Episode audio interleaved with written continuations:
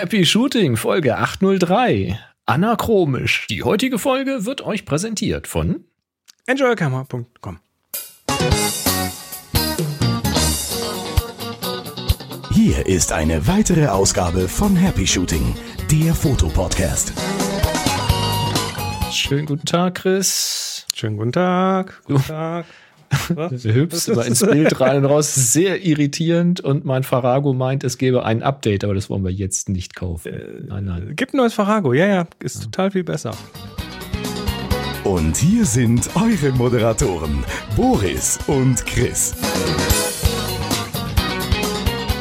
Farago oder wie man es auch richtig ausspricht, Farago, ähm, ist ein Stück Software, was äh, Boris nutzt, um hier so Sachen, so Jingles Den einzuspielen. Einspieler zum Beispiel gerade. Zum Beispiel diesen Einspieler. Ähm, von Rogue Amoeba. Ja, beste. Also wer auf dem Mac ist, wer auf dem Mac ist und Audiozeug machen möchte, Rogue Amiga. Ja, ganz Rogue, dringend. Rogue Amiga. Rogue Amoeba. Am, nicht ähm, Amiga, genau. Wie eine Amöbe. Ja, hier ist euer, hier ist euer Podcast für Audiofragen und überhaupt, ähm, aber auch für Fotografie.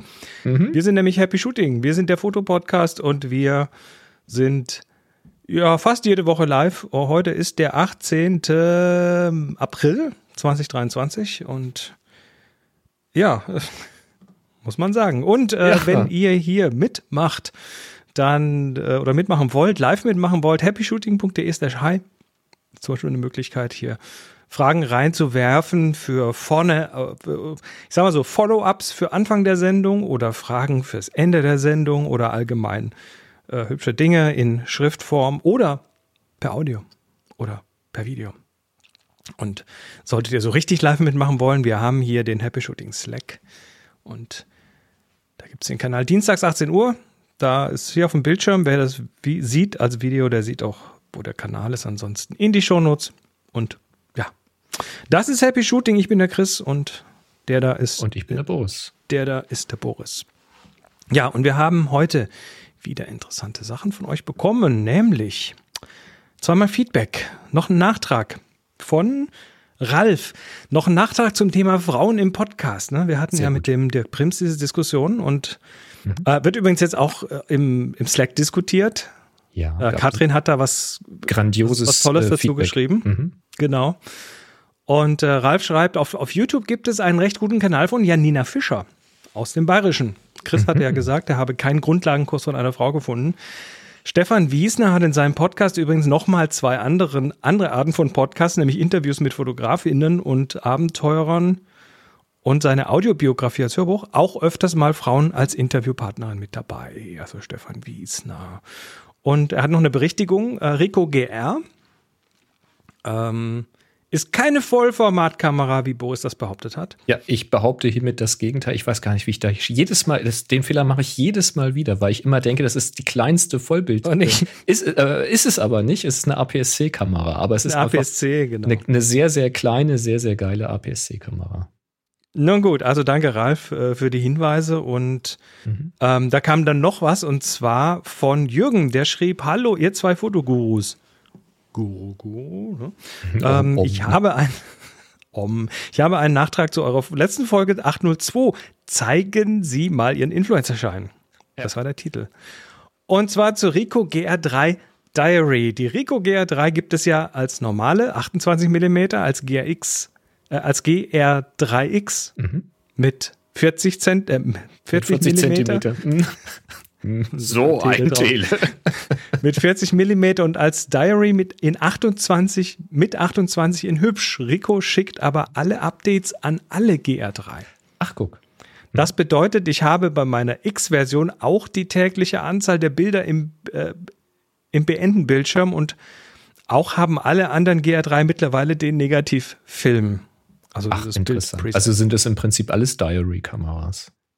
Naja, aber die sind von außen halt nicht so hübsch. Ähm, das ist ähnlich wie bei der wunderbaren Fuji X100V, die ich auch habe, äh, eine Filmsimulation, die aber auch auf die RAWs in der Kamera angewendet werden kann.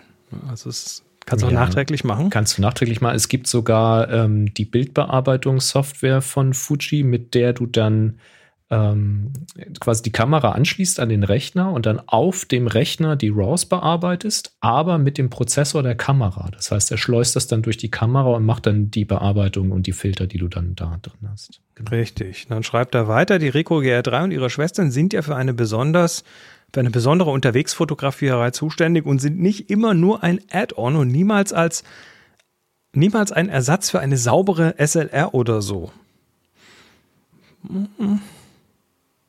Mhm. Kommt die einen sagen so, die anderen sagen so. Genau, auf meiner Website habe ich meinen ersten Eindruck beschrieben und auch beschrieben, für welchen Anwendungsfall die Rico 3X bei mir gedacht ist, nämlich fürs Radeln. Die kleine ist eine echt coole kleine Kamera, die unglaublich viel kann. Viele Grüße und Happy hm. Shooting, Jürgen. Ja, cool. Ähm, ich packe mal seinen Link mit in die Show Notes, dann könnt ihr euch das durchlesen. Copy, Paste. Ja. Sehr schön. Das war euer Feedback. Herrlich. Und wir kommen zu den News. Zu sehr bestätigten Gerüchten.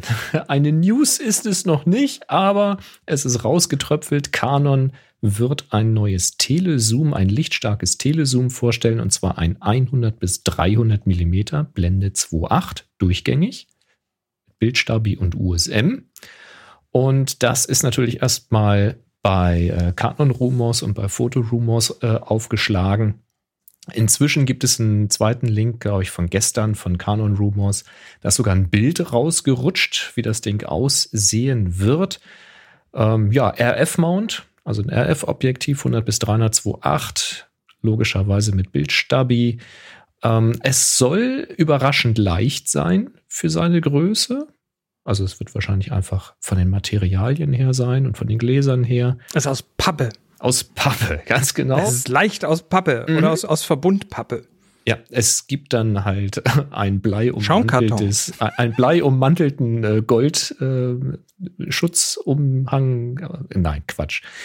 Äh, soll also 100 bis 300 2.8. Ja, soll einen schnellen Autofokus bekommen. Also sehr schnellen Autofokus. Das kennen wir schon von den bisherigen RF-Objektiven in dem Bereich, ähm, dass die tatsächlich echt sauschnell sind. Die sind wirklich, wirklich gut. Ähm, und so soll das auch hier sein. Es gibt natürlich einen kleinen Dämpfer. Es könnte ein Dämpfer sein. Also Jochen sein. schreibt, das ist ein Schnäppchen. Es könnte äh, preislich ähm, etwas anstrengend werden mit 9500 Dollar, ist es angekündigt. Und 9.500 ja, aber die Europreise, der Dollar steht so schlecht gerade. Das er ist quasi geschenkt.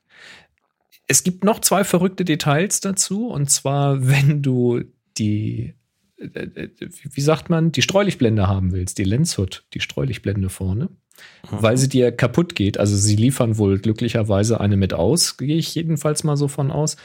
Ähm, aber sollte sie kaputt gehen und du brauchst eine neue, dann ist es die ET124 und die kannst du für schlanke 650 Dollar nachkaufen. und jetzt frage ich mich, WTF? Spritzguss Plasteteil ist, ja, ist selbst, wahr. Selbst wenn da ein Schieber drin ist, dass du an einen Polfilter rankommst, wie das zum Beispiel beim 70-200 eben auch ist. Aber sorry, sechs, was ist da denn bitte noch drin? Also ich lasse mich mal überraschen, bis das Ding da ist. Aber das kann doch wohl nicht ernst gemeint sein. Ähm, wenn dir vorne die, die Kappe verloren geht, äh, die wie sagt man, Objektivdeckel, mhm. dann ist es die E. Schwarzlichtblende, Schwarzblende. Die Schwarzblende. Dann ist es die E112 und die kostet dann nur 25 Dollar. Ist ja schon fast geschenkt. Das ist ja ein Schnäppchen. Herrlich. Jetzt habe ich mal Vergleiche rausgesucht, weil es ist ein 100 bis 300 2.8. Mhm. Und wenn man jetzt sagt, okay, hätte ich jetzt geil gefunden, aber ist vielleicht doch ein bisschen preisintensiv, was kann man stattdessen vielleicht machen? Es gibt ja das 70 bis 200 2.8. Da hast du halt 30 Millimeter mehr Weitwinkel, also kürzer. Dafür fehlen dir oben 100 Millimeter. 200, 300, ja, es ist ein Unterschied, aber Welten sind das dann auch nicht mehr. Ähm, da liegen wir bei 2600 Euro, also deutlich günstiger.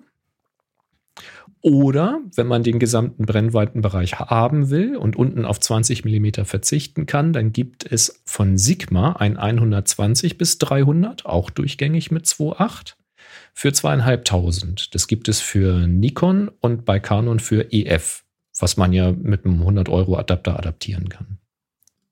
Der Haken am Sigma ist, dass es nicht besonders schnell sein soll vom Autofokus. Wobei ich jetzt nicht weiß, vergleichen Sie mit aktuellen RF-Objektiven, dann ist es nicht schwer, langsamer zu sein. Oder ver vergleichen Sie eben auch mit den L-Objektiven im EF-Bereich. Das weiß ich nicht. Ich habe das äh, 120 328, glaube ich, noch nie drauf gehabt. Zumindest nicht, dass ich mich erinnern könnte. Und um den Preis ein bisschen zu relativieren, kann man sagen, Nikon hat schon seit vielen Jahren, ich glaube seit fünf Jahren oder sowas, ein 120 bis 300 2.8 durchgängig, auch sehr hochwertig. Ähm, das liegt auch bei 9.500 Euro. Also ist eine ganz ähnliche Preisklasse, ist jetzt also nicht irgendwie Canon-typisch super teuer RF-Objektiv, sondern das liegt in einem Range für so ein Objektiv auf diesem Niveau ganz offensichtlich. Ja, mir persönlich ist es zu teuer, also ich würde es jetzt nicht machen und ich bin eigentlich mit meinem, also ich suche eigentlich eher, ich suche eher was bis 400, 500 Millimeter, was es ja von Canon auch gibt, ähm, aber eben leider nicht mit dieser Lichtstärke. Also ich kenne Wahrscheinlich würde ich es dann nicht mehr tragen wollen. Genau, ich kenne solche Objektive unter anderem von diesen Wildlife Workshops, ähm, das Ding, was ich da mal in Japan gemacht habe, was ja, wo dann Leute kommen, die sich das tatsächlich mieten für eine Woche für so einen Workshop und es hinterher dann auch wieder zurückgeben. Mm, ja. Ja, du, warum auch nicht? Wenn du irgendein Sportevent oder irgendein besonderes Ereignis hast, was du fotografieren willst, dann einfach ausleihen.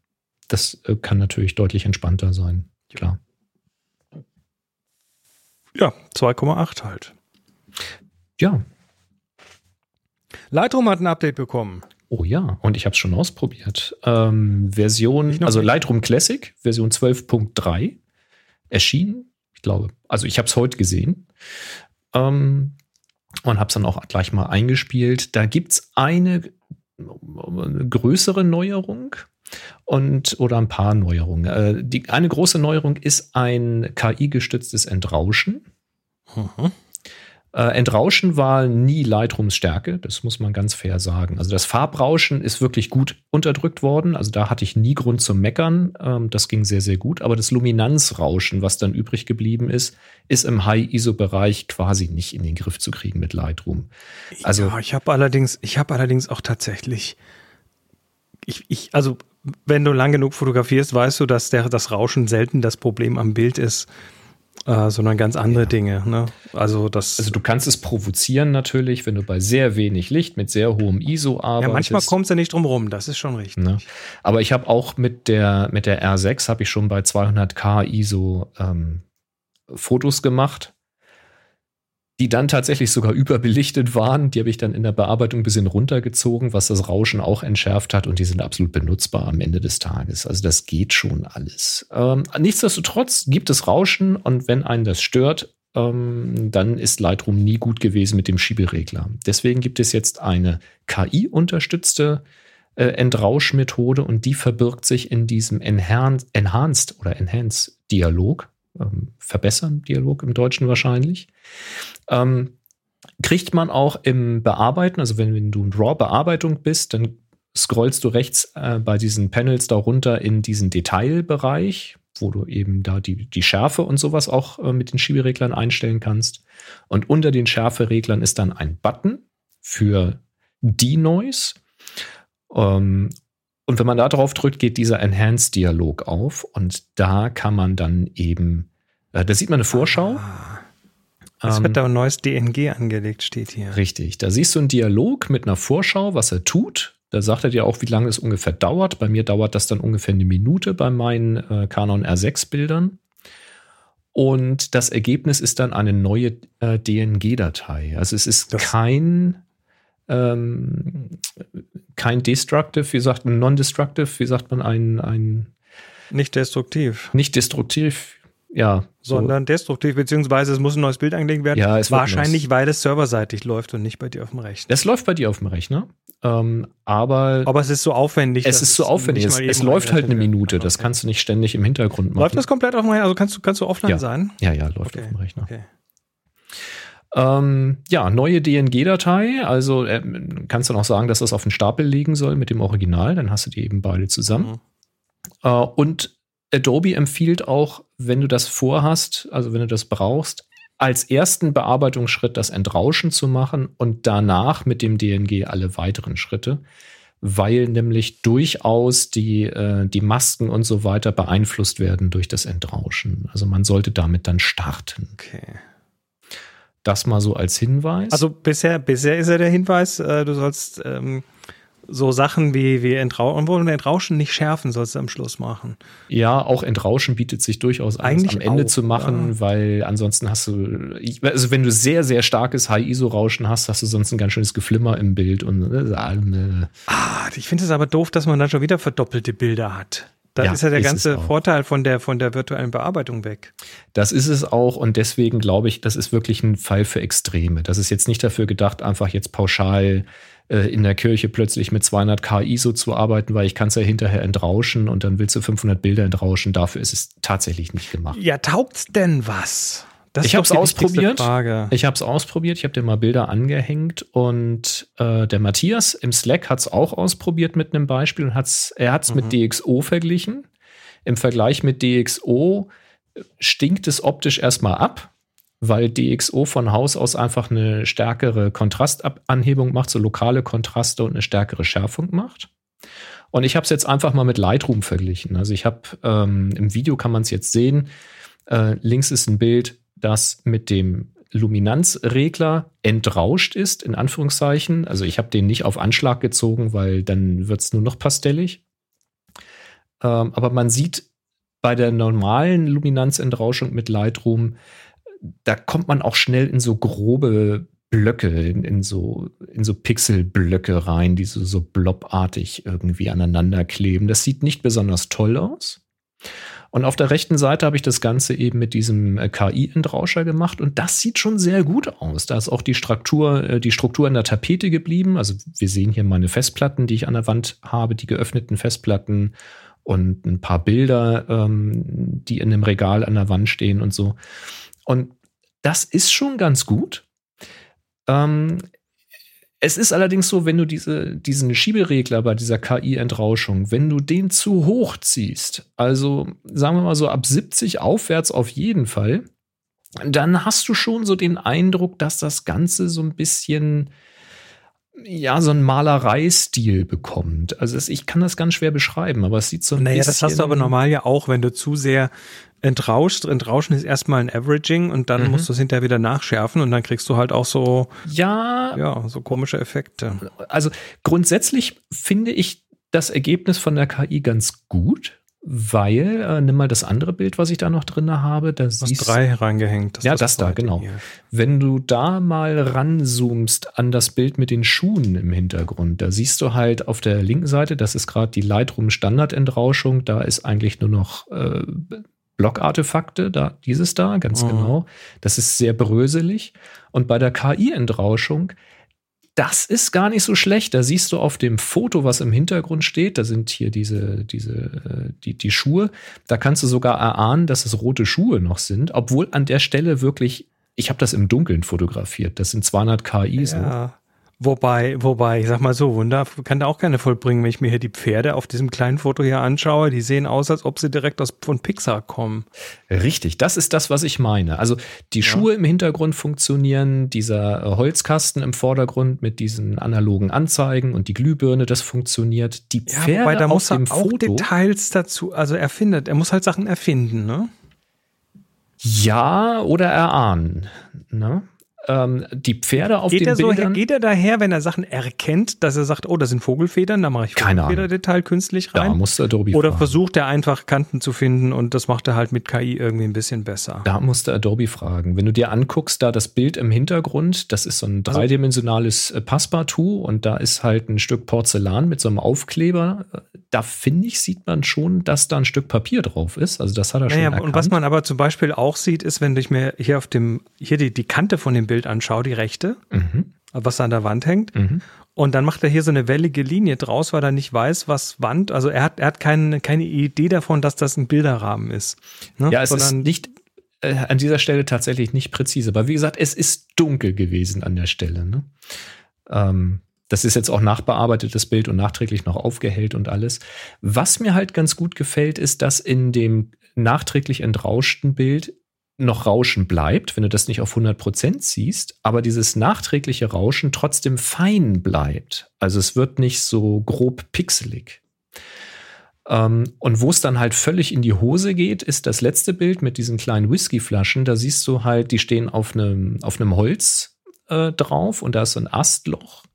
Und rechts bei dem entrauschten Stück, wenn du da mal ranguckst, also äh, da hat er irgendwie aus dem Astloch, da wusste er wohl nicht so richtig, was das ist. Und das sind irgendwie ganz merkwürdige Wasserfarbenlinien. Also die Holzstruktur hat er nicht besonders gut wiedergegeben.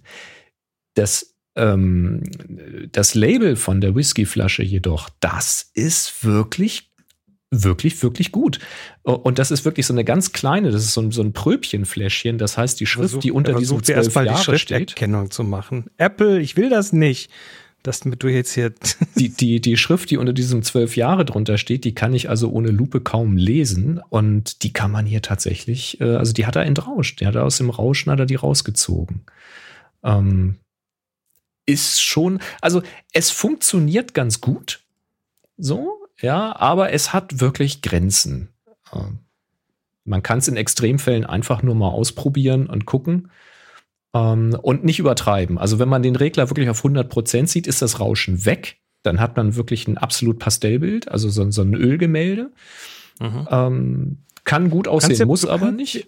Du kannst dir einfach an deinen an dein Rädchen, wo du die ISO einstellst, so einen kleinen, so eine Schraube reinmachen, dass es dann nur so einen Anschlag ein nur bis ISO 1600 und dann ist gut. Ach, den Rest musst du halt, nein, musst halt lernen, auch mal eine schon. Blende aufzumachen und mal ein bisschen Schilder ja, zu halten. Du kannst schon mit, mit, mit, mit 100k ISO kann man schon arbeiten heutzutage. Also Vollformat, das geht schon. Meiner, damals in meiner Zeit, da war ISO 800 das höchste der Gefühle.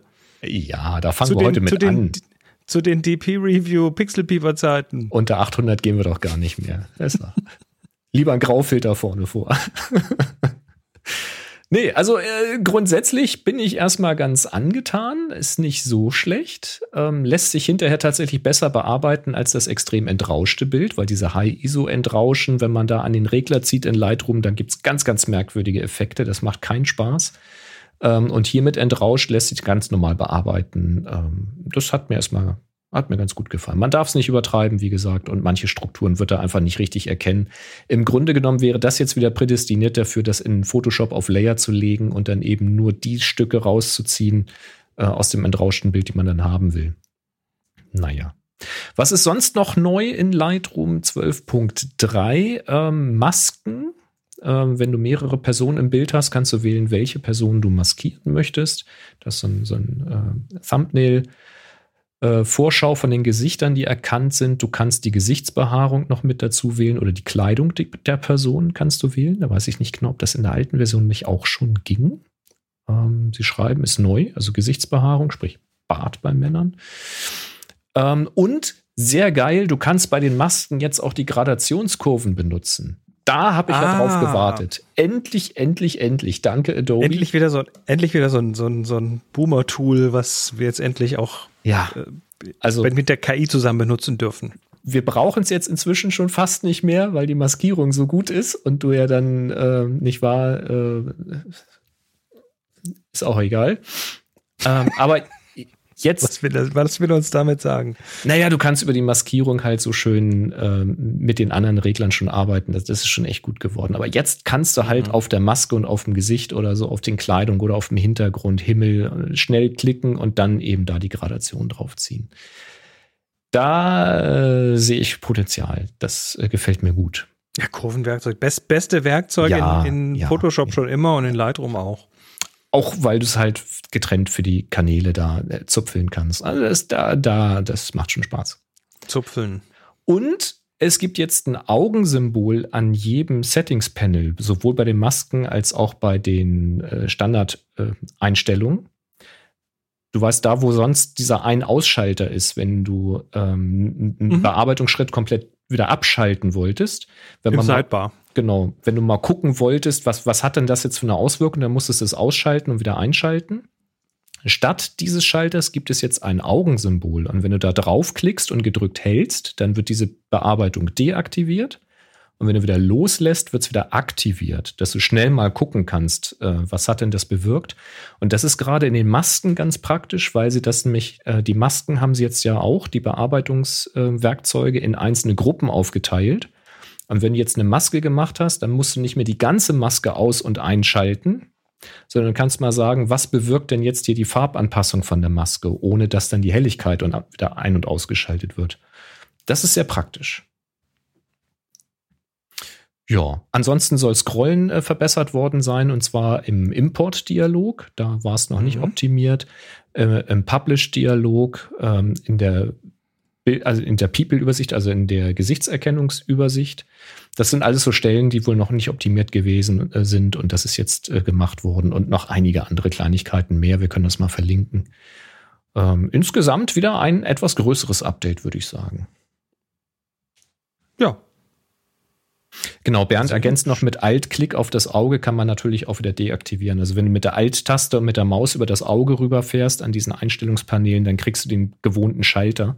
Weil manchmal will man ja auch eine Bearbeitung dauerhaft ausschalten für einen Export oder sowas. Äh, das kann man natürlich weiterhin machen mit der Alt-Taste. Aber tatsächlich brauchte ich persönlich das meistens nur, um mal kurz zu gucken. Um quasi so eine Animation vom Auge zu haben, bin ich drüber oder kann ich noch? Genau. Ja, ja schönes, sehr schön. Schönes Ding. Gut, kommen wir zum Schwarz-Weiß-Teil. Richtig. Eigentlich müsste wir jetzt auch noch Schnarren sprechen, wie man früher in die Mikrofone ja, hinein. Ah ja, und dann noch bitte irgendwo. auch die Frequenzgänge anpassen. Wir haben äh, neue Kameras auf dem Markt und zwar ähm, die Pentax K3 Römisch 3 Monochrom, Monochrom. und und von Leica auch eine. Und äh, ja, da wollen wir kurz mal reingucken. Was Richtig. Da so äh, sehr überraschend kam für mich äh, von Pentax tatsächlich die Ankündigung. Ja, da hat keiner mit gerechnet. Da hat ich. keiner, also äh, von Leica kennen wir das mit den Monochrom-Kameras, aber jetzt kommt Pentax mit den digitalen Spiegelreflexen. Die haben sich ja äh, dazu committed, keine ähm, mit elektronischen Suchern zu bauen, sondern sich auf ihr Geschäft zu konzentrieren. Das Prisma ist wichtig. Deshalb heißen die richtig. auch Pentax, weil Pentaprisma. Mhm. Richtig. Und die K3 Mark III soll jetzt in einer Monochrom-Version rauskommen. Das ist natürlich geil. Ähm, also monochrom so richtig ohne, monochrom. ohne Bayer-Filter und Ohne so? Bayer-Filter, ohne alles. Ähm, sie schreiben sogar ähm, ein exklusiv entwickelter Sensor für ultimative Monochromfotografie. Whatever. Extra Entwickler-Sensor heißt, sie haben den Bayer-Filter runtergerissen. Ja, das habe ich, also bei Photographics auf der Seite schreiben sie, es soll wohl derselbe Sensor wie der, bei der K3 Mark III sein, aber ohne Farb- und Tiefpassfilter. Also einfach so. Ob es so ist, weiß ich nicht. Der Verdacht liegt nahe. Ähm, das Design ist auf Basis der Pentax K3 Mark III, also das wird nahezu gleich sein. Das wird das gleiche Gehäuse sein. Und sie schreiben, es ist die einzige monochromspezifische digitale Spiegelreflexkamera auf dem Markt. Mhm. Und da haben sie mit Sicherheit recht, weil Leica ist ja keine Spiegelreflexkamera. Also insofern passt das. Das sind so Allein Alleinstellungsmerkmale. Da muss man nur spezifisch genug sein, dann hat man eins. Ja. Ich muss an äh, Hans Egon 7 äh, denken. Äh, wer äh, Mord mit Aussicht kennt, weiß, was ich meine. Egal, der größte Künstler der Welt. Ja. In den 70ern in der Eifel. Weiter ähm, im Thema. So, ähm, was haben wir? Wir haben APS-C. Format, also Crop-Sensor. Wir haben 25 Megapixel, 25,7 um genau zu sein. Wir haben interessanterweise ein ISO-Minimum von 200 statt 100. Also die Farbversion hat niedrigeres ISO als Standard. Da könnte ich mir vorstellen, dass vielleicht das ganze Filterpaket vom Sensor einfach Licht schluckt. Und wenn man das wegmacht, dann kommt einfach mehr Licht drauf und deswegen das ist man ist wahrscheinlich so. bei ISO 200. Das ist ganz sicher so. Ne? Und also so viel zum Thema speziell in, äh, exklusiv entwickelter Sensor. Ähm, zweimal SD, UHS 2, ist glaube ich auch normal bei der Kamera und sie kann über USB-C geladen werden. Da weiß ich jetzt nicht genau, ob das bei der K3 Mark III auch schon ging. Kann aber sein. Soll Ende April 2023 kommen und wird etwa 2500 Euro kosten. Sie schreiben hier Bodykit. Da weiß ich jetzt nicht, ob das mit oder ohne Objektiv ist. Äh, zum Vergleich, die K3 Mark III, die kam 2021 auf den Markt, also vor zwei Jahren etwa, und hat damals 2000 Euro gekostet. Das heißt, wir haben hier ähnlich wie bei Leica etwas mehr Geld für die Monochrom-Version, vielleicht aber auch einfach etwas mehr Geld, weil ein bisschen Zeit vergangen ist und ja auch Dinge schwieriger geworden sind. Denn sie weisen auch darauf hin, auf ihrer eigenen Webseite, dass ähm, es kein Limit gibt für die Kamera, also kein Produktionslimit, aber trotzdem immer nur kleine Stückzahlen produziert werden, wegen eben Lieferengpässen und weiterhin ähm, schwierigen Marktverhältnissen. Und deswegen ist mit Lieferzeiten, also auch mit längeren Lieferzeiten zu rechnen. Das sollte man im Hinterkopf behalten, wenn man interessiert ist, schnell bestellen. Cleverer Schachzug. Ja. Aber interessant. Also das kam für mich ein bisschen aus der Kalten. Wir werden gleich noch ein bisschen drüber diskutieren. Aber vorher kommen wir vielleicht zur anderen Vorstellung einer monochromen Kamera, denn Leica ist auch wieder mit dabei. Die haben ja jetzt schon mehrere Monochrome rausgebracht. Das hat damals angefangen mit der Leica Monochrom einfach. Und inzwischen ist die vierte Generation dann jetzt da oder soll jetzt kommen, nämlich die M11 Monochrom. So, und dass die das können, das wissen wir. Das, wie gesagt, haben sie jetzt schon mehrfach gemacht. Ein rückseitig beleuchteter CMOS-Sensor. Sie schreiben mit Multi-Resolution Vollformat. Das äh, ist aber, glaube ich, bei den vorher auch schon so gewesen. Das bedeutet halt, äh, die Kamera ist Vollformat, hat eine Auflösung von 60 Megapixeln, also wirklich äh, hochauflösend. Du kannst sie aber auch umschalten auf 36 oder 18 Megapixel, jeweils RAW-Format. Was ich persönlich ja sehr, sehr praktisch finde. Hätte ich also direkt auch Anwendungsfälle dafür oder kann mir zumindest welche vorstellen. Und auch Leica sagt, dass der Sensor exklusiv für die M11 äh, Monochrom entwickelt wurde. Ist ja klar. Also, also Ankündigungsvideos kann Leica besser. Auf jeden Fall. Also das Werbung generell ist bei Pentax, also Marketing ist bei Pentax, das findet einfach nicht statt. Das muss man einfach mal so sagen. Ähm, ist auch, auch bei Aussage, Leica, also, ja. auch bei Leica ist es so, dass die Monochrom-Variante empfindlicher ist als die Farbvariante. Also wir vergleichen jetzt ja immer mit der M11. Ähm, da haben wir bei der Monochrom haben wir dann einen ISO-Bereich, der bei 125 startet, bei, statt bei 64. Geht dafür aber auch rauf bis 200k statt bis 50k. Also es ist einfach lichtempfindlicher. Wie gesagt, mein Verdacht wieder, weil einfach zwei Filterpakete fehlen.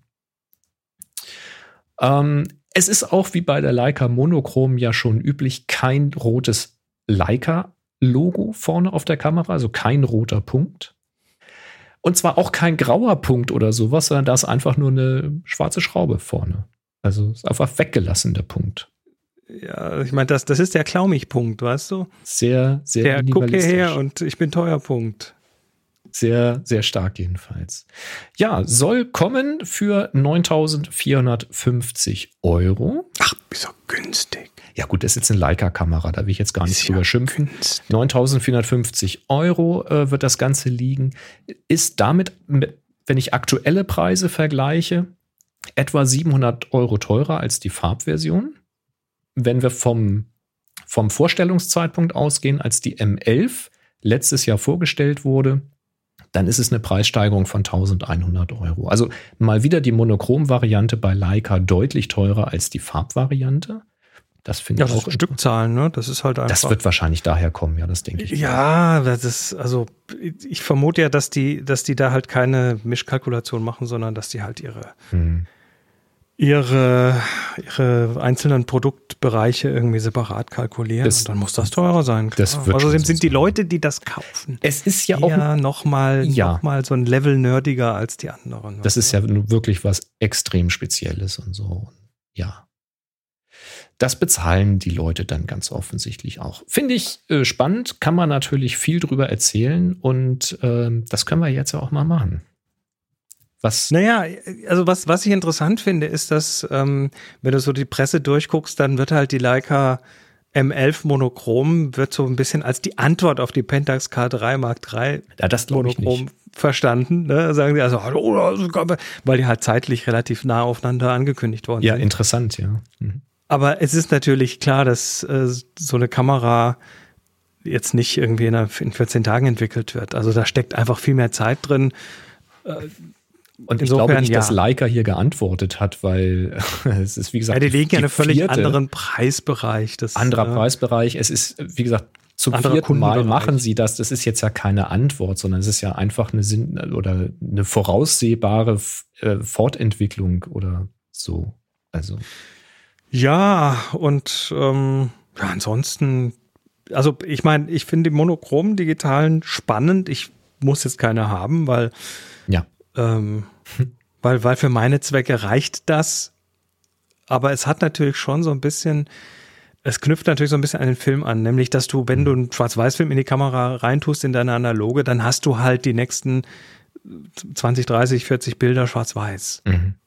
Und ja. dann ist deine Welt schwarz-weiß, dann musst du, dann musst du, dann, dann setzt du dir quasi selber so ein, ja, so, so, so eine Grenze an der Stelle und nimmst dir Flexibilität, erhöhst damit aber natürlich auch, weil du nicht mehr drüber nachdenken musst, will ich jetzt schwarz-weiß oder will ich es doch nicht und will ich es umwandeln und bla. In dem Moment, wo du diese Gedanken nicht mehr hast, ähm, öffnest du dir einfach einen, einen, mentalen Freiraum für, für die kreative Seite der Fotografie. Gesundheit. Die Birken blühen. Aber ähm, ja, insofern, also ich kann das schon verstehen. Und mhm ich, ich mache es ja mit Film auch so, dass ich mich eben, ja, dass ich mir eben selber so ein Regelwerk setze und dann muss ich es erstmal einhalten. Mhm. Und das macht kreativer, das lässt mehr Freiraum, das funktioniert.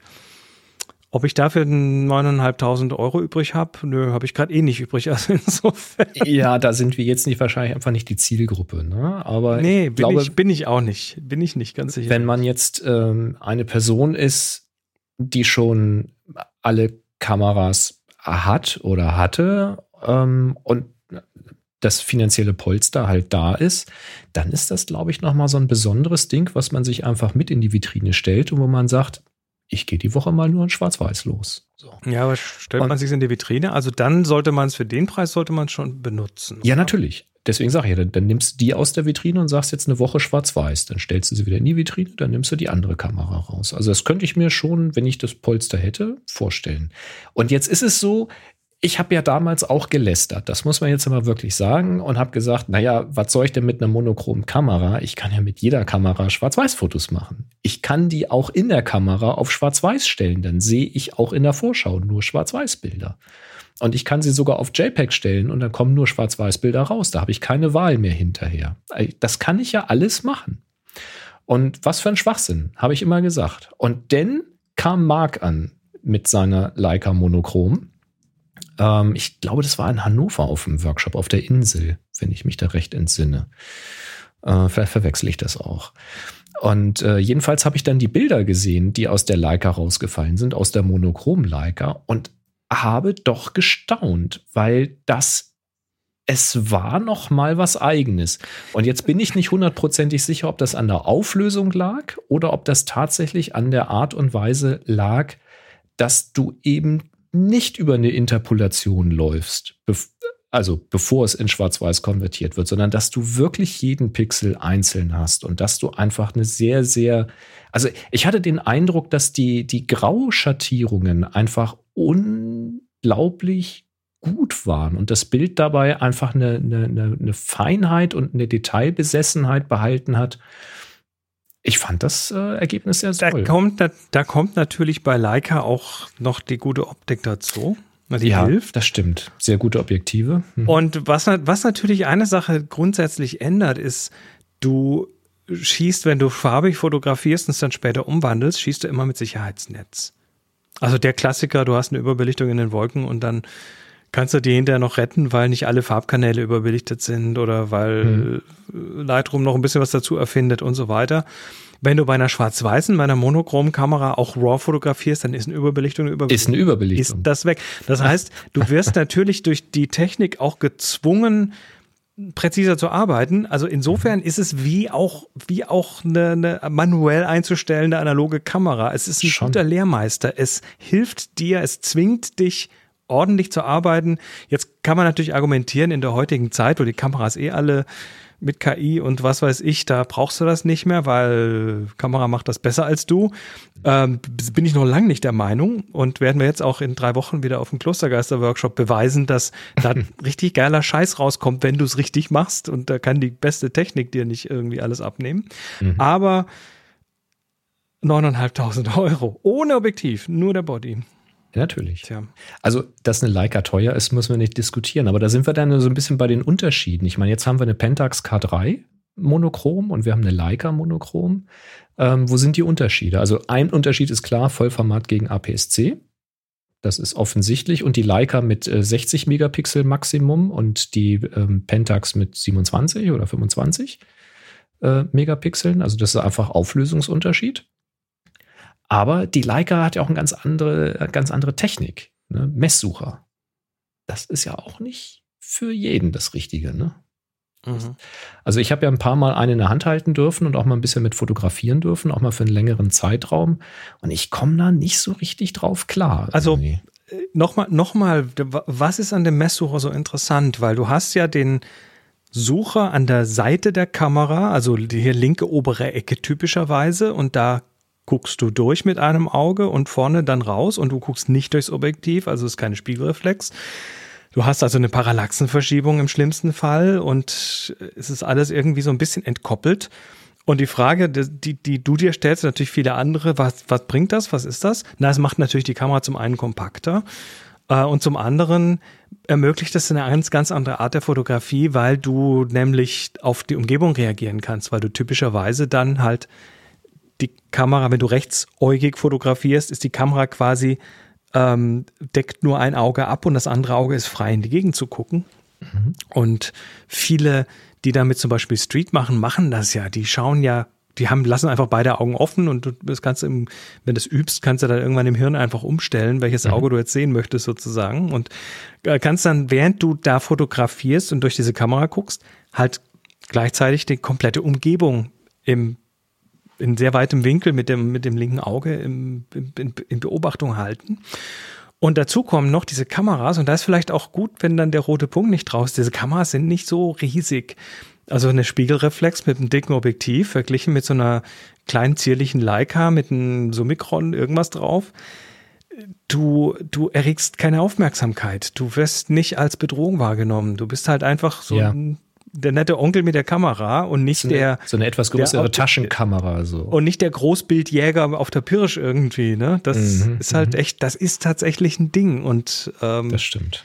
Deshalb sind, also das ist mit ein Grund, warum diese Messsucher halt auch was total Geiles haben. Ja, für Tele halt nicht wirklich geeignet, weil auch im Sucherbild, also wenn du durch den Sucher durchschaust, der zeigt immer das gleiche Bild an und da wird dann halt eingespiegelt ein Rechteck für den Ausschnitt, der halt fotografiert wird. Der ist halt abhängig davon, was du für ein Objektiv vorne dran klemmst. Das ist so eine Mechanik, die das dann eben halt äh, einblendet. Ja. Ähm, und dieses Rechteck wird natürlich immer kleiner, je mehr Brennweite du hast. Und bei 50 Millimeter geht das natürlich noch. Aber wenn man sich jetzt da vorstellt, man will da irgendwie 150, 200, 300 Millimeter vorne ja. dran flanschen, das bringt es dann nicht mehr. Also Klaus schreibt hier noch, äh, zwei Augen kann ich mit meiner OM10 auch. Ja, und Bernd sagt das auch, dass das mit einer normalen Kamera auch geht. Geht es auch.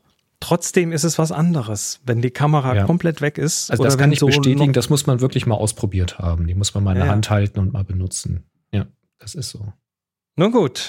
Ist halt für ein bestimmtes, ähm, also ich, wahrscheinlich einfach für das, was ich fotografiere, ist es einfach nicht das Richtige.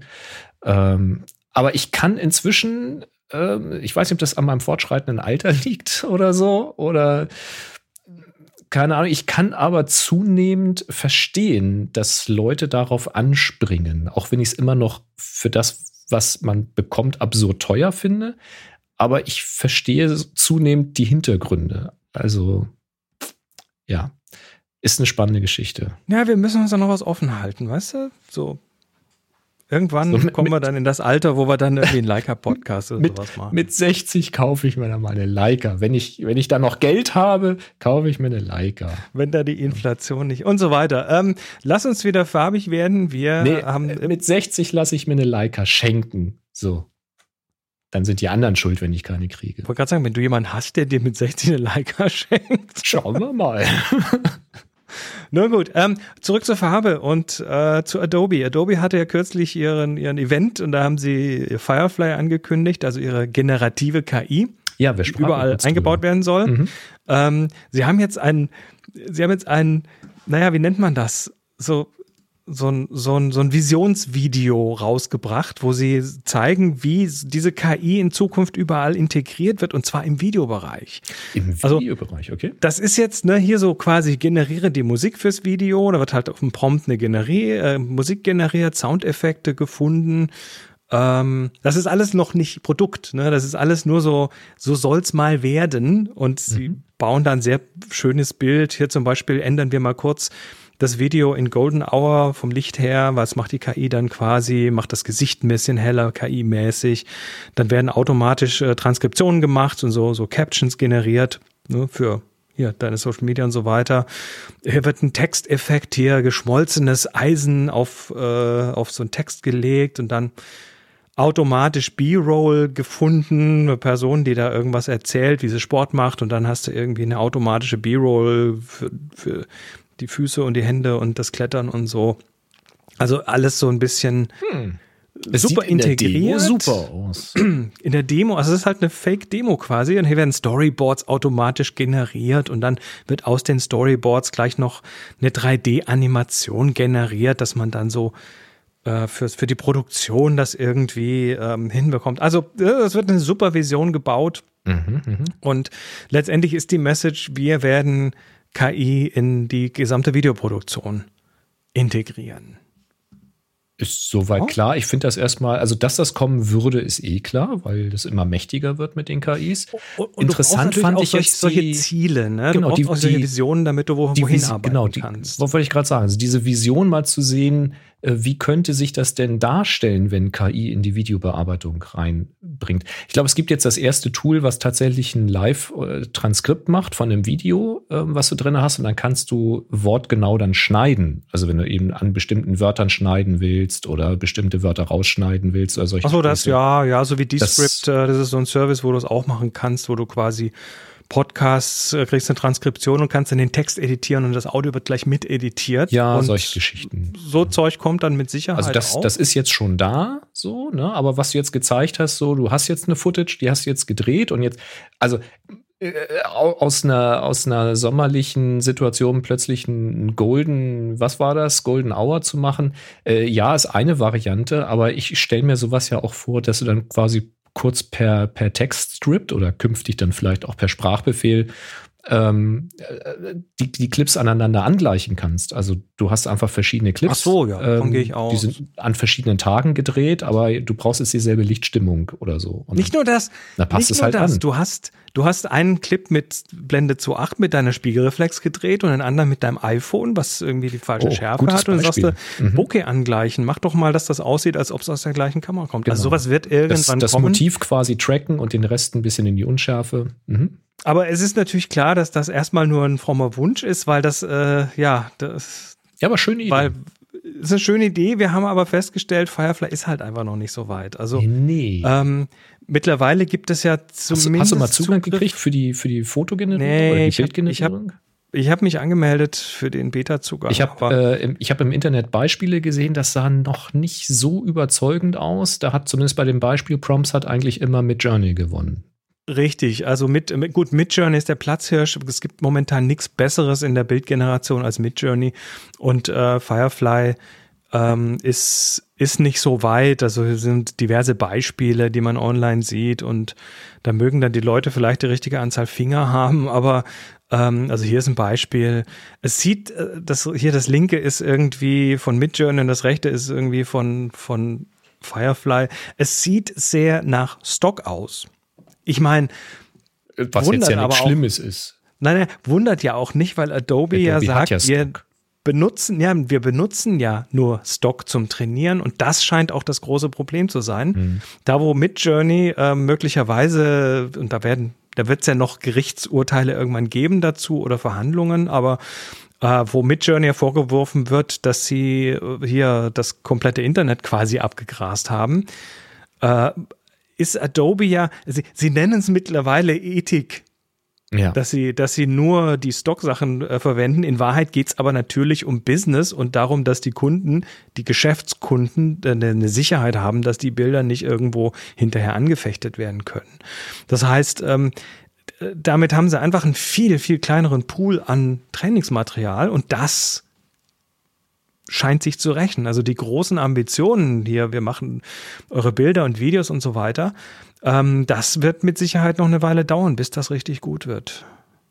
Also die, die, hm. die Vergleichsprompts hier, du siehst das, also da ist, äh, da ist Midjourney einfach ja, wir verlinken mal so eine Längen Seite, da könnt ihr euch mal Beispiele angucken. Ja, wir verlinken ähm, das. Alles. Ist ein bisschen schwer, das jetzt alles in Audio zu erklären, wo die Unterschiede sind, aber Nee, man muss sich man muss sich's anschauen. einfach ist, einfach mal anschauen. Es ist oft geht's auch einfach daneben, also dann dann stimmen Gesichter nicht und äh, es ist es ist einfach noch nicht so weit tatsächlich. Also Midjourney ist soweit, aber vielleicht auf Kosten der Legalität. Ja, man, man weiß es nicht. Das äh, müssen andere entscheiden, genau. Das müssen andere entscheiden. Nun ja, mhm. das ist auf jeden Fall gerade so Stand der Dinge.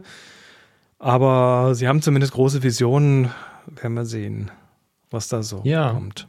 Also Apropos es, äh, KI. Es ist ja generell die, also die, die, die ganze Kiste, dass du ähm, das in die Bildbearbeitung mit reinbringst. Ne? Also auch, ich, ich stelle mir schon vor, dass Adobe das auch in Photoshop weiter ausbaut und dass du halt per Prompt dann da bestimmte Anpassungen vornehmen kannst. Das kann schon sehr, sehr praktisch werden. Bin sehr gespannt. Tja, apropos KI. Boris L. Dagsen ist Fotograf und hat ein Bild eingereicht bei den Sony genau World so aus. Das, äh, irgendwo ist noch ein Sondersprachzeichen für ein besonderes L. Was? L da? Ich war, ähm, so, Sony, Sony World Photography Awards 2023. Ähm, ja. Und äh, hat dieses Bild hier eingereicht. Wir sehen hier so ein, so ein Tintype-artiges Schwarz-Weiß-Bild mit zwei Frauen drauf und ähm, ja, ich hätte von vornherein gesagt, das ist, das sieht aber irgendwie seltsam aus. Ist ein ähm, bisschen glatt gebügelt. Das sieht so aus wie mit Lightroom Classic äh, 12.3 entrauscht. Ja, was auch immer. Es hat, es hat Artefakte, es hat Kratzer auf der Emulsion und so weiter. Und ähm, naja, er hat auf jeden Fall die Sony World Photography Awards 2023 mit diesem Bild gewonnen oder eine Kategorie davon zumindest. Und ähm, ja, hat dann halt selber gesagt, hey Leute, übrigens, es war ein KI-Bild. Mal wieder. Ich es generieren lassen. Das haben jetzt inzwischen ein paar Leute mal ausprobiert, nicht wahr? ja, und äh, es ist halt interessant, wie er es gemacht hat, weil, weil er hat dann relativ früh eigentlich gleich oder relativ bald gesagt, äh, das ist, es ist nicht irgendwie, ähm, also er hat es nicht versteckt im Wesentlichen. Er hat, also hier ist die Chronologie, im Dezember 2022 hat er sich da angemeldet. Ähm, keine weitere Info über die Produktion. Der, der Sony World Photography Award allowed to use any device, hat er gesagt. Also mit jedem Gerät äh, Bilder machen ist in Ordnung. Ja, okay, sehr weite Auslegung, natürlich. Also ist eine Auslegung, aber so, so hat er das dann ausgelegt. Dann haben sie die Shortlist am 13. Januar 23 ange, äh, an, ja, vorgestellt und dann hat er gleich äh, irgendwie die Bestätigung bekommen, dass er shortlisted ist und dass er dann hat einen High-Res-File, also hohe Auflösung einreichen soll. Ähm, hat das dann auch gemacht. Am 22. Februar wurde dann nach dem Titel gefragt und ähm, und hat den dann auch eingereicht und ähm, steht hier up to this point there was no information provided that it was AI generated. Also bis dahin hat er das noch nicht gesagt, mhm. weil da stand ja any device, ne, so alles okay, jedes Gerät. Dein Rechner ist ja auch ein Gerät. Ähm, dann im März, Anfang März hat er Bescheid bekommen, dass das Bild gewonnen hat. Hm. Ähm, im, am 7. März äh, hat er eine kurze Antwort, hat er nochmal eine Antwort bekommen, dass er seinen also irgendwie, er hat dann irgendwie gesagt, das ist ein KI-Bild und dann hätte, hätte es geheißen, er könnte den Award behalten. Ähm, und dann irgendwann wurde das aber dann von deren Seite wohl vom Netz genommen und irgendwie ist es alles sehr. Also dubios. Sehr komisch gelaufen und ähm, naja, ich, ich bin jetzt aber ah. mittlerweile, ich bin mittlerweile auf einem ganz anderen, auf einer ganz anderen Schiene, ne, weil solche Sachen passieren immer wieder und die werden auch immer öfter passieren, weil es werden immer, die, äh, diese Generatoren werden immer besser. Es ist hier mit Journey 5 gerade. Also du wirst es irgendwann tatsächlich nicht mehr unterscheiden können. Es wird nicht gehen. Du musst äh, auf irgendwelche Watermarks oder sonstigen Sachen hinterher dich verlassen. Vielleicht oder brauchst du eine KI, verlassen. die guckt, ob das ein KI-generiertes Gibt's ja auch schon, ist. aber das klappt nicht mehr wirklich gut. Mhm. Da gibt's mit Sicherheit noch forensische Methoden, die dann auf dem Fixed Pattern Noise irgendwie noch gucken und solche Geschichten, aber auch selbst die kannst du ja faken.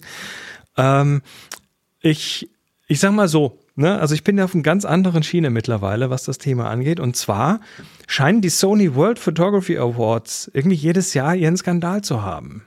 Irgendwas passiert immer. Ah, meinst du, es ist Marketing? Und du siehst doch, also wer hätte denn die Sony World Photography Awards überhaupt noch irgendwie auf dem Schirm, wenn da nicht Verstehe. jetzt wieder irgendwas passiert wäre? Also ich, ich sag mal, ein Schelm, wer Böses dabei denkt, das ist halt.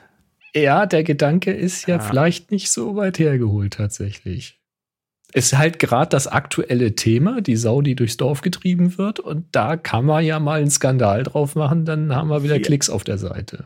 Wir haben, äh, ich habe einen Link in die Shownotes hier gepackt. Da ist der, da ist von Eldaxens eigene Website mit der kompletten Chronologie und was passiert ist. Und ähm, er hat das sehr schön dokumentiert. Und lest euch das mal durch, wenn es euch interessiert. Also, ja, die KIs und die Bilder, das, das ist nicht das letzte Mal, dass wir das irgendwie sehen werden. Gut. Spannend. Ja, ja. Kommen wir zur richtigen Fotografie. Echte Fotografie. Oh ja. Und zwar echte Fotografie auf echtem Film. Ernste Fotografie ähm, auf großem Film. Ja, jetzt Triggerwarnung. Es geht um den Krieg. Ähm, es äh, geht hier um die Ukraine und ein Fotograf im Krieg. Es gibt nämlich eine Arte-Reportage und da gibt es hier einen Link auf YouTube äh, über ähm, ja, über einen Fotografen, ukrainischen Fotografen, der in der Ukraine den Krieg ablichtet, an der Front fotografiert und das mit wow. einer Großformatkamera. Und ähm, das will ich jetzt einfach mal hier so als Videotipp stehen lassen. Es ist äh, keine schöne Geschichte. Wie gesagt, die Triggerwarnung ist, ist ernst und ähm, er ist da live mit an der Front dabei und der, die, das Dokumentarteam, was das dokumentiert hat, ist natürlich auch mit dabei. Aber man sieht ihn so, wie er mit seinem Fahrzeug da durch die Gegend fährt. Hat so, so einen Fotovan, so einen selbstgebauten, in dem er das quasi alles irgendwie, äh, ja, wo er seine Dunkelkammer drin hat und so weiter und dann so mit einer richtigen ordentlichen Großformatkamera hier ja, die Geschehnisse ablichtet. Mhm. Schöne, aber auch nicht so schöne Dinge. Ähm, er hat mich so ein bisschen erinnert an War Photographer. Ne, das, mhm. äh, die Dokumentation um James Nachtwey, die, ähm, ja, die auch im Prinzip eine ähnliche Thematik beschreibt, also auch einen Fotografen begleitet. Ähm, der Fotograf hier in der Dokumentation ähm, ist, ich muss mal gerade mal schauen, äh, ich habe seinen Namen nämlich vergessen. Edward Kaprow. Ist der das? Ich glaube, das ist der. Ähm, der äh, ist jetzt nicht so bekannt wie James Nachtwey, aber geht auch mit ganz anderen Methoden vor. Und nun ja, schaut es euch an. Es ist, es ist äh, harter Tobak, aber ich finde, das ist auch ein Teil der Fotografie, der wichtig ist im Moment, weil solche Sachen müssen dokumentiert werden. Und mhm. das mit Kunst zu verbinden, finde ich völlig legitim und okay. Tja. Ja, es ist auch überhaupt kein Thema für mich. Also ich werde mir die Doku nicht angucken können. Ähm, aber ich feiere es, äh, dass es einen Sender wie Arte gibt oder dass wir einen Sender wie Arte halt haben, ähm, mhm. der solche Projekte durchzieht und sowas macht, weil das tut ja sonst niemand. Und äh, das gehört halt nicht nur irgendwo auf einen YouTube-Kanal, wo es dann nur die Nerds sehen, sondern das gehört eben dahin, wo viele Zugang dazu haben, aus verschiedensten Gründen. Finde ich gut. Also insofern danke genau. für den Link. So, kommen wir zu etwas völlig anderem. Zu etwas völlig anderem. Ding, ding, ding, ding, ding. Nee. Der da. Falscher Knopf. Happy Shooting, der Fotopodcast. Werbung. Ich sollte die Knöpfe mal weiter auseinander machen. Du solltest die einfach mal beschriften. Wie wär's denn damit? Die kann ähm, ich nicht beschriften. Wir haben eine Aufgabe und diese Aufgabe ist fertig, nämlich die Frühlingsaufgabe. Ihr habt schön mitgemacht und habt mit dem, äh, mit dem Tag HS März äh, schön Bilder eingereicht. Wie in den letzten Monaten werden wir jetzt auch, also sie ist heute zu Ende. Wir werden natürlich ähm, die Aufgabe auflösen, sprich die Jurybetrachtung machen und die Sachen auswürfeln. Das passiert in der nächsten Sendung. Und ähm, dass die Aufgabe jetzt rum ist, bedeutet, es gibt eine neue Aufgabe. Wir haben jetzt die April-Aufgabe. HS April heißt das Tag. Es gibt zu gewinnen einen Spider Pro Handstrap und es gibt ja einen Titel für diese neue Aufgabe. Muttertag. Ah. Sehr gut. Einfach mal so, ne, das Wort stellen wir jetzt in den Raum und mal schauen, was ihr da so draus macht. Muttertag. Diese Aufgabe läuft von ja, heute, 18.04. bis zum 17.05. und aufgelöst wird sie dann auch wieder am 24.05., also eine Woche später. Muttertag, HS April heißt der Tag. Auf happyshooting.de slash Aufgaben könnt ihr euch auch nochmal die Regeln anschauen. Da gibt es unten ganz am Ende der Seite die häufig gestellten Fragen und das alles beschrieben für die Teilnahme. Und wie gesagt, ein Gewinn gibt's und natürlich werden wir das äh, Gewinnerbild und zwei Trostpreisbilder hier besprechen. Also macht mit. Ihr könnt die Besprechung gewinnen und ihr gewinnt vor allem Erfahrung und ihr gewinnt vom Sofa runterkommen und rausgehen und fotografieren. Und mindestens eine Person ein Handstrap. Und eine Person ein Handstrap und du zwei hast, Personen ein. Bist, bist du auch noch äh, mit Handstrap unterwegs? Du bist doch der Handstrap-Typ. Ich ne? habe die, die Strappen, ja, nein, also ich habe keine dedizierten Strappen mehr, aber ich habe ja diese, ah, diese Kurzriemenlösung. Ich hm. habe ja diese, diese Optec USA Strappen, die man auch so klein, also diese zwei kurzen Enden kann man so zusammenklipsen. Und dann hat man im Prinzip so einen kurzen Riemen und den mache ich mir so halb um die Hand rum. Und wie ein Handstrap quasi. Mhm. Wie, ein Hand, wie ein Handstrappen sozusagen. Mhm. Ja. Ja, das war's schon. Nächste Woche, wie gesagt, ausführlicher dann die ganze Geschichte mit, äh, mit Jury und so. Genau, da gibt, nehmen wir wieder ein kurzes Segment auf, ne? Das werden wir ein paar Bilder zeigen. Werden wir, werden wir aufnehmen und dann bringen wir das in die Sendung. Ich habe ja schon mal durchgestöbert. Ist ja hm. gute Sachen dabei. Geiles Zeug. Dabei. Ich habe einen Kickstarter. Oh, Moment. Erinnerst du dich an Hast du, hast du einen Kickstarter-Jingle oder was? Nein, ich muss nur das Licht wieder umschalten. Ach so, ich dachte, du wolltest jetzt. Ähm, erinnerst du dich an. erinnerst du dich noch an alte Kameras besonders Videokameras. Ja, mit, mit dem Revolver. Mit so einem mhm. Revolver vorne drauf. Mit ja, mehreren Objektiven. Das kennt man auch noch von ganz früher, so alte Fernsehkameras in der Frühzeit. Der ich glaube, mein Schwiegervater so. hatte sowas mit so einer, ähm, äh, war es eine Super 8 oder sowas? Ja, da gab es dann noch verschiedene Marken. Also hier ist eine Custom Electra, das gibt auch die von Bolex zum Beispiel hatten das auch. Mhm. Verschiedene Modelle. Ne? Also du hast quasi, äh, es ist quasi so eine Art abgestufter Zoom. Also es sind mehrere Festbrennweiten auf so einem Drehteller und die kannst du dann halt vorne in den Lichtpfad tun. Das hat jetzt auch jemand äh, gesagt, das will ich jetzt mal für groß machen und sagt, ich äh, habe hier den Vertigo Lens Torrent, der jetzt dann bald auf Kickstarter abgeht. Okay. Also sprich eine ähm, ja, so eine Geschichte, aber halt für, äh, fürs Video, für den Videobereich. Wir reden hier von einer Kompatibilität für äh, Kameras, die halt in dem Produktionsbereich verwendet werden, eine Sony FX9 und eine Venice, eine Sonics FX9 Venice und FS7 Mark II. Ähm, ist jetzt für uns Still Photographer nicht so wichtig, aber ich fand es irgendwie erwähnenswert, dass hier jemand, äh, ja, das quasi für bestehende Kameras baut. Hm. Ich weiß nicht, also wie, wie viel Gewicht die dann durch jetzt gewinnen. Ja, mal, du hast dann drei Objektive da vorne dran klemmen, ne? Aber Statt ja, du hast halt deine, ich sag mal, der Schwerpunkt ändert sich natürlich ein kleines bisschen, aber ein kleines ja, warum, bisschen auf jeden Fall. Warum auch nicht? Hashtag Dafür kannst du vielleicht schnell wechseln, ne? Weil sonst muss vielleicht immer ja, irgendwie naja, musst du sie ich auch meine, die Alternative, die Alternative wäre, ein Zoom-Objektiv zu nehmen, aber das Na, bringt halt ganz andere Probleme mit sich. Das ist, glaube ich, nicht wirklich immer die Alternative. Also du wirst ja bestimmte Objektive haben. Also stell dir vor, du hast was Anachromisches äh, an. Was Breites. Also, wie heißt das Wort? Na, wie heißt das Wort? An, an, Anno, Anno, Anno, Anno dazu mal heißt das. Ich krieg's jetzt nicht mehr zusammen. Ich bin, es ist jetzt raus. Kennst du das, wenn man es einmal falsch angefangen hat? Akro akromatisch ist auch nicht, ne? Akromatisch ist, nicht, ist, auch äh, nicht. Was ist es denn? An, Anna, Anna, Anaphylaktisch. Anaphylaktisch. Anachronistisch. Also, genau. Das, was das Bild, das, was das Bild Optik, ne? staucht, damit, wenn du es entzerrst, du dieses super Breitbildformat hast. Mensch, das kann doch jetzt nicht so schwer sein. Alles kaputt. Und äh, das gibt's halt nicht als Zoom. So, das geht halt nicht. Ich lass dich jetzt hängen.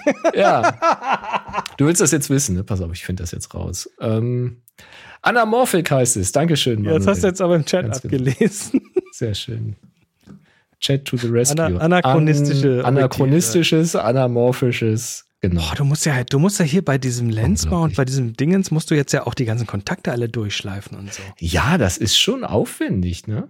Wobei ich weiß gar nicht, ob du das wirklich alles durchschleifen musst, weil du wirst in der Regel ja sowieso analoge, äh, also analoge, manuelle nee, Objektive nein, vorne nein, dran nein, haben, ne? Hast du gerade, hast mal gerade im Bild gesehen, dass die hier tatsächlich die Kontakte mit drin haben? Okay, schlafen sie mit. Ja, okay, cool. Also musst, mhm. musst du, natürlich musst du das, du willst ja Blenden verstellen können und so Zeug. Und das machst du ja. bei den ordentlichen, teuren Objektiven vielleicht auch nicht immer händisch. Willst du die, blendest du doch nicht ab, die bleiben doch offen, da kommt noch ein Filter davor. so. Also, mal jetzt ernsthaft jetzt. Ja, nee. anachronistische Objektive. Ne? Ana anachronistisch. So sieht das nämlich aus. Mann, ey. Ich sollte naja, vielleicht mal, schau mal schauen, ob das, mal schauen, ob das Ding tatsächlich dann auch wirklich sinnvoll zu verwenden ist, weil du hast natürlich, ja. du hast natürlich andere, andere. Kann ich ähm, aber auch nicht mitreden, weil ich bin nur echt kein Filmemacher und das natürlich andere Entfernungen und so weiter. Ja. Der Auflagemaß ist dann nicht das gleiche. Also, äh, ah, ja, mal schauen, mal schauen, mal schauen. Weiß nicht, wie das laufen wird. Wir werden sehen. Es ist auf jeden Fall irgendwie, das fand ich, fand ich sympathisch. Ich fand, der Typ ist auch sympathisch, der das macht. Der ist hat ja einen lustigen typ, Bart ja. und mhm. sieht witzig aus und, und, wird das schon, wird das schon irgendwie ganz nett werden. Was auch ganz nett werden wird. Mhm. Kurze Meldung in eigener Sache. Ich habe jetzt hier schon mehrfach äh, den Podcast-Workshop angepriesen und ich preise weiter, weil der Podcast-Workshop wird jetzt tatsächlich, also ich habe heute nochmal mit dem Kloster telefoniert. Cool. Ähm, Kloster Sound Lab 2024. Geiler Titel, oder? Ähm, ja, äh, wir haben, wir haben, also es, es wird einen Slot geben, das ist noch nicht ganz klar wann, also der Termin ist noch nicht ganz klar, aber es wird den Podcast geben zum, äh, den Podcast, den Workshop geben, eine Woche, also im Prinzip so wie Klostergeister, nur halt zum Thema Audioproduktion und Podcasting. Also da geht es dann um Podcast-Formate, um Planung, um Aufnahmetechnik, Mikrofone, Interfaces, Räume, Bearbeitung, Publishing, Marketing, also wirklich so alles, was man braucht, um so ein erfolgreiches Produkt äh, ja, loszutreten und dann auch tatsächlich durchzuhalten. Ähm, der ist für 2024 geplant. Ich habe einen Raum, ich habe, und zwar das Gartenzimmer. Ne, das ist äh, ein nochmal ein ganz anderer Raum. Nach hinten Den raus. hatten wir mal ganz früher. Kann sein. Also Gartenzimmer. Ganz, ganz toll. Äh, 10 bis maximal 15 Leute mhm. und ähm, ist offen für Einzelpersonen, aber auch für Unternehmen. Ne? Also wenn jetzt eine Firma sagt, oh, wir wollen eh schon immer einen Podcast machen, wir wussten aber nicht, wo loslegen, dann ist das hier mhm. tatsächlich eine ganz gute Hausnummer. Ähm, das Kloster selber ist ein zauberhafter Ort, können alle bestätigen, die mal bei Klostergeister waren und auch immer wieder kommen. Und ähm, ja, in fünf Tagen machen wir das da. Es wird, es wird auch so eine gute Mischung aus Unterricht zu den Themen sein und viel Hands-on und Gruppenarbeit und naja, was man halt auch also so wie es halt gut funktioniert. Ne? Das ist aber wichtig bei dem Thema. Also da kannst du nicht Frontalunterricht machen, sondern du musst es ausprobieren und wirklich auf die Probleme echt stoßen und dann gucken, wie löse ich sie jetzt, damit dann eine Routine reinkommt. Das finde ich schon, finde ich schon cool. Genau. Wir werden dann auch ähm, mit möglichst eigenem Equipment arbeiten. Also die Leute sollen auch ihr eigenes Equipment mitbringen und kennenlernen dort. Das heißt, ähm, wir gucken, dass wir dann noch irgendwie mehrere Studios aufbauen und so weiter. Mhm. Und dann cool. Sachen zu üben, äh, zu testen. Und ähm, ja, es gibt einen Link auf der Website zu einem Formular. Da könnt ihr euch eintragen. Ähm, zum einen die Interessen, ne, weil der Workshop muss geformt werden. Der braucht, also ich brauche nur ein bisschen Schwerpunkte. Ich möchte wissen, was ist eigentlich interessant für die Leute. Und wer da seine E-Mail-Adresse reinwirft, kriegt dann auch Bescheid, sobald es einen Termin gibt. Also findet 2024 garantiert statt. Ja, aber stark, dass das geklappt hat mit dem Kloster. Finde ich jetzt richtig gut. Was ist ein starkes Neuland, Projekt. Ne? Also ich, ich weiß halt, diese Fragen kommen halt jetzt ohne Scheiß, die kommen echt oft. Deswegen finde ich das ein super Thema in einer tollen Umgebung. Also die Firma, wo ich angestellt bin, die hatte mich seinerzeit gefragt, was man da tun kann. Da habe ich auch schon gesagt, ich kenne jemanden, der kann euch das auch erklären. Aber sie, sie, haben dann mit meinen Aussagen das dann trotzdem äh, versucht, dann selbst hinzukriegen, haben da auch was auf die Beine gestellt. Also Hochachtung an dieser Stelle. Ähm, und meine Schwester hatte mich auch schon gefragt, weil ähm, sie ist ähm, als Yoga-Trainerin unterwegs gewesen und äh, wollte da einen Podcast eben auch dafür machen, hatte damit auch angefangen. Und das sind so viele Fragen zu klären, ne? was du gerade gesagt hast, womit nehme ich das auf und wie hoste ich das überhaupt und was ist überhaupt so ein Feed und wie mache ich das ja, überhaupt? Und, wie, ne? und also ich meine, das fängt schon bei so simplen Sachen an, wie spreche ich richtig um in ein Mikrofon und äh, was, ja, was muss ich kaufen ja. und was ist wichtig und was ist nicht wichtig und und und und und ich sag mal so diese 18 Jahre Podcast, die ich jetzt mache und die insgesamt über 30 Jahre Audioproduktion, die ich mache, das ist halt schon irgendwie. Ja. Kann man was von weitergeben, auf jeden Fall. Das, das gebe ich gern weiter. Also, ähm, Discover the Top. Ja, boosten bitte. Workshop-Webseite. es sind aktuell, also auf der Liste sind tatsächlich aktuell schon so sieben, acht Menschen, die sie eingetragen haben. Also das findet Interesse. Das heißt nicht, dass die dann auch tatsächlich teilnehmen werden, weil da immer noch Termine dranhängen und so weiter. Aber ja, je, je, the more the merrier. Also zehn möchte ich auf jeden Fall zusammenkriegen, ähm, die dann auch teilnehmen und bis maximal, also der Raum, der gibt so bis 15 ungefähr her. Und da machen wir dann auch einen Deckel drauf. Tja, 2024, äh, Kloster Sound Lab 2024. Tja, denn. Tja, kommet reichlich. genau. Ja, das, das Kloster ist das auch äh, so. Ja, sowas haben sie noch nie gehabt. Aber das war ja bei unserem Klostergeister-Workshop von Anfang an so. Ich wollte gerade sagen, und irgendwann wird die erste Person gekommen sein, wird gesagt haben, wir machen jetzt hier eine Pilzbestimmungsworkshop oder sowas. Das wird vorher auch noch nicht da gewesen sein. Also irgendwann ist immer das erste Mal.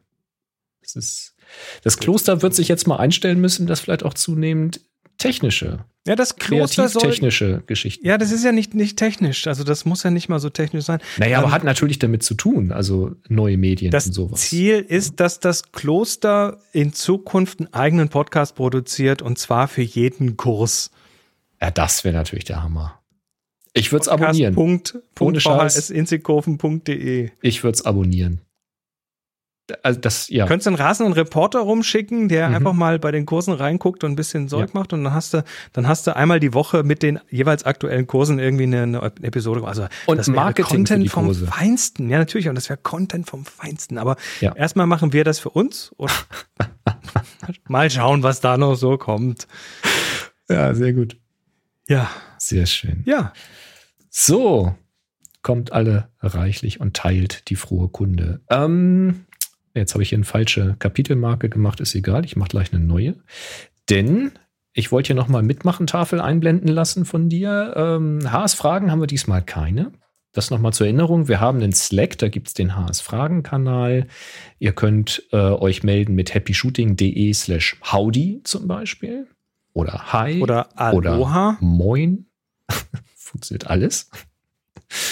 ähm, Ganz genau. Und äh, da könnt ihr Fragen reinschreiben oder Themenwünsche, wenn ihr mal über was Spezielles reden bzw. hören wollt. Ähm, werft das da mal mit rein. Genau. So viel dazu. Haben wir Termine? Wir haben einen Termin. Oh. Ja. Ding, ding, ding, ding, ding. Der Terminkalender. Ding, ding, ding, ding, ding, ding. Und zwar hat der Carsten uns Bescheid gegeben, dass in Illingen im Saarland ein Photon, das Photon-Festival, das Photon-Foto-Festival stattfindet vom 23.06. bis zum 25.06. Im Juni steigt hier im Saarland das Photon-Foto-Festival mit hochrangigen Fotoschauen, Workshops, Seminaren etc. Ulla Lohmann, Thomas Adorf, Thomas B. Jones, Kai Beermann, Torge Berger und auch von mir, Carsten Schröder, Tamron, Sigma und Calumet Foto sind auch dabei. Da ist doch bestimmt für den einen oder anderen was dabei. Und ich füge hinzu, wahrscheinlich hoffentlich auch für die eine oder andere. Das Äh, ist im Kalender happyshooting.de slash Kalender. Ähm, da findet ihr Termine, da könnt ihr auch Termine eintragen, wie zum Beispiel der Carsten gerade. Und da sagen wir Dankeschön. Ja, super. Ja. Auf jeden Fall. So, Und ähm, ich würde dann noch einmal die neue Aufgabe wiederholen, damit ich äh, da auch noch mal reinkomme, was wir hier so haben. Und ihr auch alle noch mal, denn die neue Aufgabe läuft von 18. April bis 17. Mai 2023, also in diesem Zeitraum vom 18. April 2023 bis 17. Mai 2023 könnt ihr losziehen, ein neues Foto machen zum Thema Muttertag. Das Ganze dann bei Flickr hochladen, dort in die Happy Shooting Gruppe stellen und den Tag HS April vergeben. Die Aufgabe ist also Muttertag, das Hashtag ist HS April. Es ist kein Hashtag, es ist nur ein Tag. Ganz wichtig. nur ein Tag. Den Hash nicht davor schreiben, nur den Tag HS April in das Tagfeld reinschreiben. Und äh, aufgelöst wird das Ganze dann am 24. Mai, wenn die Jury wieder getagt hat. Macht reichlich mit und gewinnt Preise. Wir ähm, haben noch eine kleine An Ankündigung ähm, und zwar habt ihr nächste Woche die Gelegenheit, mal wieder alte Happy Shooting Folgen rauszukramen, weil wir nämlich eine Woche Pause machen. Das liegt an mir. Ich und Moni und ich gehen für eine Woche nach Pellworm Urlaub machen. Schafe, Wind, Deich. Die Würmer. Und Fischbrötchen. unser, unser, unser, unser, ja, das müssen wir jetzt einfach tun ähm, ist nötig und einfach mal äh, raus. Ja. Genau. Das heißt, Die nächste Seele Woche baumeln lassen oder den Baum se segeln lassen. Wir sind ähm, ansonsten, also in 14 Tagen wieder da mit der Auflösung der Aufgabe. Und bevor wir jetzt hier rausgrätschen, gibt es noch ein kleines One More Thing. Da bin ich kürzlich drüber gestolpert und es ist so schön. Kennst du einen eisernen Fotografen? Ja, der ist natürlich etabliert worden also, von Moni mal, ne? Also genau, ich gebe dir drei Begriffe und du machst ein Foto, wo alle drei Begriffe. Also Moni hat den nicht erfunden. Das ist, das ist eigentlich so, das kommt vom, vom, vom eisernen Iron Chef, das war mal so eine, oder ist so eine Fernsehsendung, eine Kochsendung, du kriegst begrenzte Zutaten, musst da irgendwas draus kochen, wirst dann bewertet. Ähm, der eiserne Fotograf funktioniert mit eingeschränkten Zutaten, also sprich zwei, drei Begriffe. Und Moni ist da gerne mal so für Weekly Pick zum Beispiel beim eisernen Fotografen mit dabei, um das, äh, ja, um das, ähm, um da Themen zu liefern. Und jetzt bin ich über ein Video geflogen, das äh, kommt aus dem Musikbereich. Und zwar machen die hier im Prinzip den eisernen Musiker. Und es ist einfach so geil. Andrew äh, Huang und ähm, den anderen, dessen Namen kenne ich jetzt gerade nicht. Äh, zwei Musiker, die sich zusammengetan haben und die jetzt auslosen drei Themen. Und zwar erstmal das Instrument und landen dann bei einer Slide Whistle. Das ist das, was man so bei ja. den Cartoons äh, kennt. Genau, diese Lotusflöte da. Mhm. Ähm, haben dann als Instrument ein Fender Rhodes und als äh, Stilrichtung eine äh, Ballade, glaube ich. Und sind dann auf jeden Fall mit diesen drei Zutaten, haben die eine Stunde Zeit, um ein Stück zu schreiben und es aufzunehmen. Und ich sag mal, Slide Whistle äh, mit, mit, also Slide Whistle ist einfach ein Cartoon-Instrument. Das hat eigentlich in der Musik ernsthaft kaum was zu suchen. Und es ist einfach nur geil, wie, was die da draus machen, ja, wie sie es tun, wie sie es angehen. Mhm. Es ist, es ist ein, ein, ein kreatives Feuerwerk, was da abgeht. Es ist super dokumentiert, also auch klasse produziert. Mhm. Und die zwei sind auch gut und haben total Spaß dabei. Und es zeigt so ein bisschen, wie man mit der Einschränkung auf ein ganz anderes Kreativitätslevel kommen muss, damit es gut wird. Und mhm. ja, die beiden ja, sagen das sehr überhaupt mal in aber hier halt Richtung zu denken, weil alle anderen Wege halt versperrt sind in dem Augenblick.